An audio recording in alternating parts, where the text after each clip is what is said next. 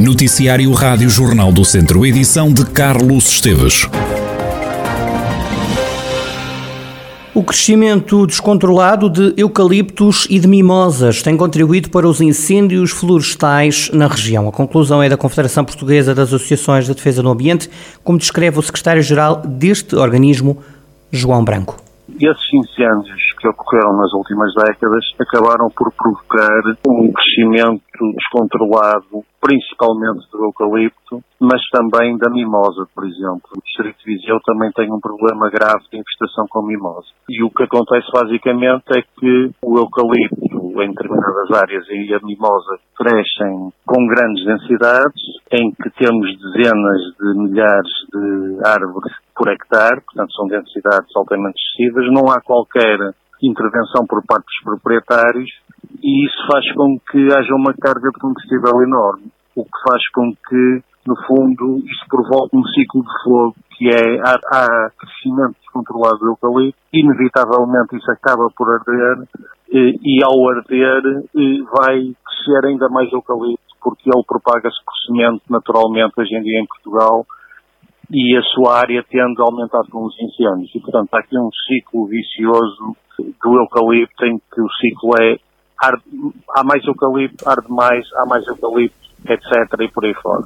João Branco defende que há soluções para este problema. Isso é um problema que é preciso resolver, mas não é muito fácil, para não dizer quase impossível, por causa das condições socioeconómicas que se vivem hoje em quase todo o país, e o Distrito de Viseu não é exceção, que é a falta de pessoas no mundo rural, a desertificação humana do mundo rural. Por outro lado, grande parte dos proprietários também são absentistas, não porque queiram, mas porque estão completamente descapitalizados e não têm dinheiro para mandar limpar os seus terrenos. E por outro lado, a floresta neste sistema também não é rentável de maneira nenhuma o que impede as necessárias intervenções por parte dos proprietários. E, portanto, seria necessário também que houvesse uma política musculada para promover o emparcelamento. Eu, se tiver 10 parcelas dispersas pelo território de um hectare cada uma, tenho 10 hectares de terreno na realidade, mas esses 10 hectares não valem nada porque as parcelas estão dispersas. Ao passo que se eu tiver os mesmos 10 hectares numa única parcela, então eu consigo gerir essa parcela de uma forma muito mais racional e traz outras vantagens ao nível da própria transmissão dos terrenos e facilita a aglomeração de propriedades. João Branco, secretário-geral da Confederação Portuguesa das Associações de Defesa do Ambiente, preocupado com o crescimento descontrolado e desordenado do eucalipto e também da mimosa na região de Viseu. O tempo muito quente e seco que se faz sentir este verão levou o município de Guiar da Beira a impor algumas restrições e até proibições no consumo de água. O presidente da autarquia, Virgílio Cunha, explica que medidas foram já tomadas. Atuamos a dois níveis. Um deles tem a ver com, com as medidas restritivas e então estamos a fazer um controle apertado ao desvio de água pública de abastecimento, quer seja de ramais não autorizados, ligações diretas ou violação de contadores. Proibirem regas de quintais e jardins, bem como ruas ou fachadas das habitações. Proibimos também a lavagem de carros e o enchimento das piscinas. E, e cortamos, interrompemos o fornecimento a tudo o que era abastecimento naqueles locais, tipo chafariz, pontos de água, onde as pessoas poderiam usufruir da água pública, digamos, sem, sem pagar. E, portanto, interrompemos o fornecimento de chafarizes e pontos de água públicos que permanentemente é de evitar água, não é?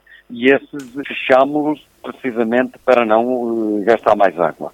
Virgílio Cunha revela a mensagem que está a ser dada aos habitantes do Conselho numa ação de sensibilização que envolve vários agentes, dos funcionários municipais aos padres, passando até pelos presidentes de junta. Damos a conhecer à população formas e dicas de poupar água, sensibilizamos todos os, os utentes de quanto mais água pouparmos, mais probabilidade temos de não haver tão cedo o racionamento. Estamos a fazer uma verdadeira campanha de sensibilização, utilizando os nossos leitores cobradores, os canalizadores, os funcionários do município, porque andam no terreno todos os dias e, portanto, essa gente está precisamente a elucidar as pessoas para a redução do consumo de água e para aquilo que pode vir a ser o racionamento da água. Por outro lado, reunimos-nos com os presidentes de junta para os sensibilizar para esta problemática da falta de água e também eles, junto das suas populações, irem fazendo o seu trabalho de paulatinamente convencer as pessoas de que temos mesmo que poupar água e fizemos também aqui uma, aqui uma reunião com, inclusive com os párocos para que eles,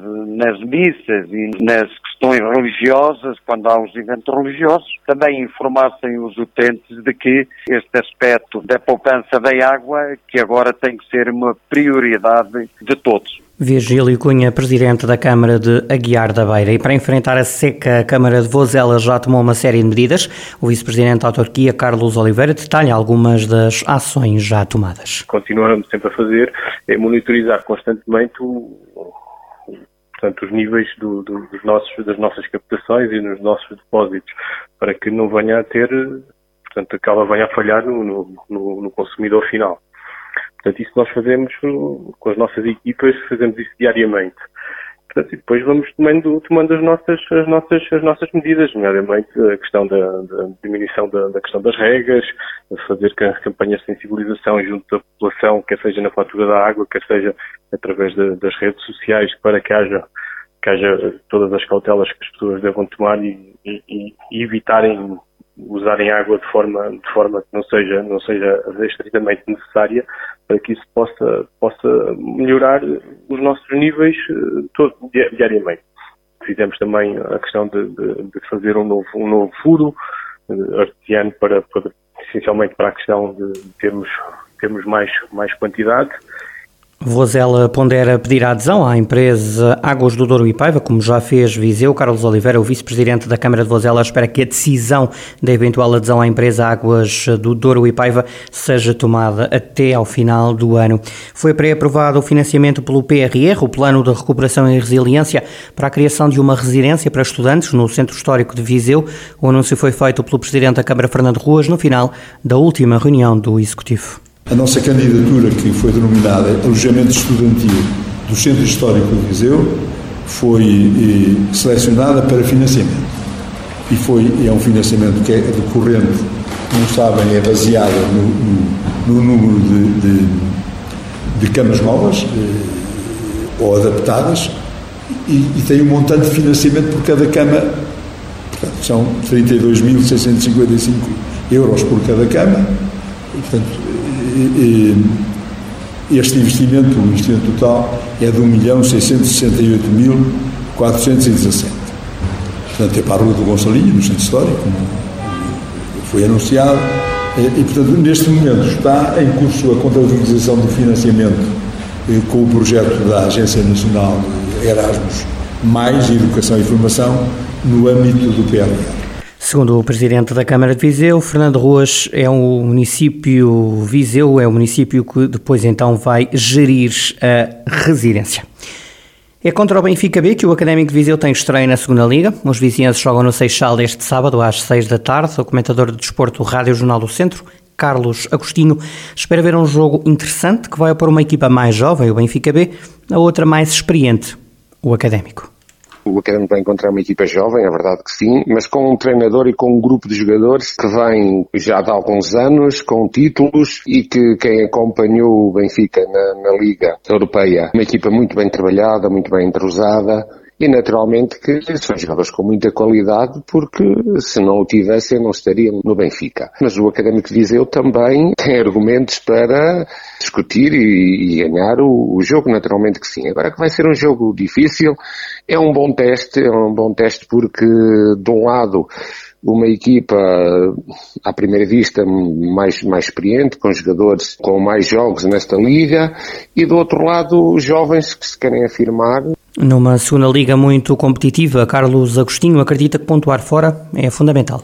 Se o académico conseguir entrar com, com um bom resultado, também será um impulso forte para o resto do campeonato e para os jogos seguintes. Uma equipa para ganhar um campeonato tem que ter 7 a 10 pontos ou 12 positivos. Isso é muito fácil de fazer. A equipa que ganha todos os jogos em casa, mais esse número de pontos. Agora, indo pontuar fora, eh, a minha contagem é logo, são logo pontos positivos. Claro que depois, se perder pontos em casa, vão ter que descontar isso. Agora, se fizerem uma análise das equipas que ficam nos primeiros lugares, são as equipas que têm mais pontos do que aqueles que, que podem fazer em casa. E, e, se tiver de 7 a 10 ou a 12 pontos, naturalmente que é uma equipa que está nos primeiros lugares. E nada melhor do que começar a ganhar fora, ou pontuar fora, e começar logo com um saldo positivo e isto são contas que às vezes as pessoas não fazem, mas se fizerem uma análise aprofundada das classificações vão ver que isso acontece. Carlos Agostinho, comentador Rádio Jornal do Centro. O Académico estreia-se na segunda Liga este sábado às seis da tarde no Seixal. O clube optou por não fazer qualquer conferência de imprensa de antevisão a este jogo, nem foi publicada qualquer declaração de treinador ou de jogador a antever o jogo com o Benfica B. Ao contrário, o Tondela publicou, falou com Tosé Marreco, em declarações à comunicação do clube. O treinador dos Auriverdes diz que o Tondela tem que jogar sempre no limite. Tosé Marreco alega que os jogadores têm que lutar por cada lance como se fosse o último. Acima de tudo, nós temos que, que disputar cada lance do jogo como se fosse o lance decisivo. Ah, e essa tem que ser a nossa mentalidade. Ah, e além do processo do jogo, a mentalidade daquilo que somos enquanto equipa também se constrói. E demos excelentes indicadores. Agora, tem que ser a mesma. Nós temos que encarar qualquer adversário como se fosse a melhor equipa do mundo. Um, e tem que ser essa a nossa mentalidade. Uh, sabendo que nesta segunda liga não há jogos, não há jogos fáceis, não há nenhum jogo fácil, nenhum. E a nossa mentalidade tem que ser esta: trabalhar nos limites, jogar nos limites, José Marreco na divisão jogo com o Nacional da Madeira, então na Madeira, na Chopana, que o Tondela volta a jogar na segunda Liga. Sete épocas depois, o clube tondelense regressa ao segundo escalão do futebol português, um jogo que decorre num dos estádios mais difíceis do futebol, como defende o adepto do Tondela, Diogo Peixoto. Se calhar o, o estádio da Chopana deve ser dos campos mais difíceis do campeonato português, não é? Já todos lá caíram, já todos lá jogaram, já todos se viram aflitos para lá passar mas eu estou com grandes expectativa para o nosso início de campeonato. Claro que é bom começarmos bem, é bom começarmos com um bom arranque, mas também não é neste primeiro jogo que vamos definir eh, o, que é o campeonato. O campeonato é longo e hum, vai haver muitos jogos. O campeonato é muito difícil, não vai ser num jogo que se vai definir o que é que vai ser o campeonato. Mas era bom começarmos com uma vitória, nem que seja só para animicamente estarmos bem, eh, bem no campeonato. Para o adepto do Clube Beirão, a equipa Auriverde deu sinais positivos no jogo da Supertaça contra o Porto, apesar de ter perdido por 3-0. Acho que o Tondela, lá está, nós entramos se calhar a medo, a medo entre aspas, de jogar com o Porto, de jogar com a pressão da comunicação social, a dizer que o Verdadeiro é o mais favorito, de tudo o que o Porto é, e depois na segunda parte estávamos mais soltos, conseguimos jogar melhor. O que importa agora é o campeonato que vamos fazer, é a segunda liga, o campeonato difícil, com as restrições que nós temos e espero que, hum, que a equipa mostre o que vale e que no fim, em maio, que as contas se façam e que uh, saímos a sorrir. Diogo Peixoto que aplaude a postura dos jogadores e também do treinador que decidiu aceitar o desafio de orientar o Tondela. Recordo, Nacional Tondela este sábado às duas da tarde e depois Benfica B Académico Viseu este sábado também, mas às seis da tarde. Dois jogos para as equipas do distrito para se estrearem na segunda liga, dois jogos, ambos a jogarem fora. 11 bandas marcam presença este sábado em Mangualde, em mais uma edição do Hard Metal Fest. É um festival que esteve parado nos últimos dois anos devido à pandemia. Ora, José Rocha recorda a história deste festival e explica como vai decorrer na edição deste ano. O Mangualde Hard Metal Fest é um festival realiza desde 1997, começou precisamente no dia 1 de agosto de, de 1997, em Mangual, e é neste momento o festival de metal em atividade mais antigo do país e mesmo a nível geral, cá dos três, quatro festivais mais antigos de Portugal. O, o festival é, é, um festival maioritariamente de, com música heavy metal e os seus subgéneros. Tem tendência a ter eh, bandas tradicionais de, heavy metal e bandas que a aposta passa por bandas que normalmente uh, tocam pouco ou nenhuma vez ou façam aqui a estreia no palco do, do Ar Metal Fest. Portanto, para, para sábado temos um, uma versão open air, portanto o festival normalmente realiza em janeiro, à exceção das primeiras quatro edições, e o facto de ser open air e ser agora em, em agosto foi derivado à, à pandemia e que nos impossibilitou de continuarmos o festival em janeiro, no, no ano passado, e consequência também este ano. O organizador do Festival Mangual Hard Metal Fest diz que vão estar eh, em palco 11 bandas estrangeiras e também nacionais. Vão estar 11 bandas, uma banda que vem dos Países Baixos, que é os Pestilence, uma banda clássica, são, são os cabeças de cartaz, depois muito bem acompanhados dos alemães Eight Squad e dos italianos uh, e Ray, essas três bandas já, já tocaram em Portugal, obviamente. E depois temos o excelente elenco nacional, Mos Ramp, Corpus Christi, Ethic Immense, Alcohol Holocaust, Violence, Toxical e ainda Sadistic Overkill. Depois, em estreia no nosso palco e em Portugal, os espanhóis Death and Legacy. José Rocha, organizador do festival Mangualde Hard Metal Fest, que acontece este sábado a partir das 3 eh, da tarde no Clube de Caça e Pesca de Mangualde.